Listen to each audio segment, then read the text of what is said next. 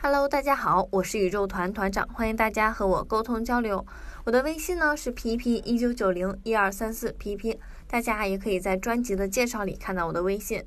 在前面的十九节课里啊，团长给大家梳理了做跨境电商的相关理念和最简单的基础的流程。在第二十讲的声音里呢，团长给大家梳理了几个新手会犯的错误，希望能帮助到大家。那第一点呢，就是不停的发布虚假产品库存。结果呢是会出现的情况是订单取消，小白卖家们啊，为了营造出货品齐全的假象，或者没有认真检查是否有库存，所以擅自发布虚假产品库存，导致客户下单之后啊无法顺利出货，然后发现没有货就只能取消订单了。所以啊，小白卖家一定要知道，你的店铺订单取消率达到多高的时候是会暂停账户的。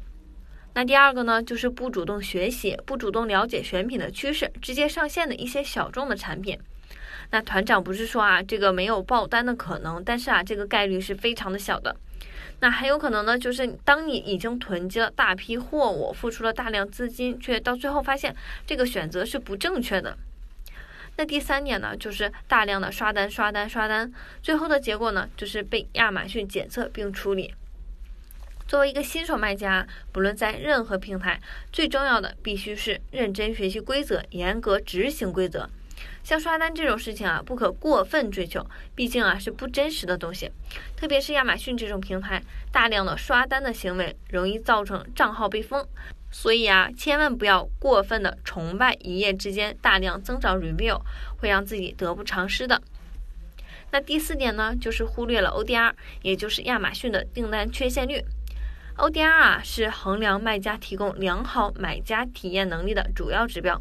高于百分之一的 ODR 呢可能会导致账户停用，所以啊团长建议大家要定期监察亚马逊订单缺陷率的变化波动，以防出现接下来的后果。那比如说亚马逊很可能会暂停或终止账户，并且该账号的产品有可能失去黄金购物车的机会。那第五点啊，就是没有在节假日、双休日期间坚守岗位回复客户。或许你会认为啊，亚马逊会如同国内电商平台一样，晚一些回复客户也没什么关系，造成不了什么影响。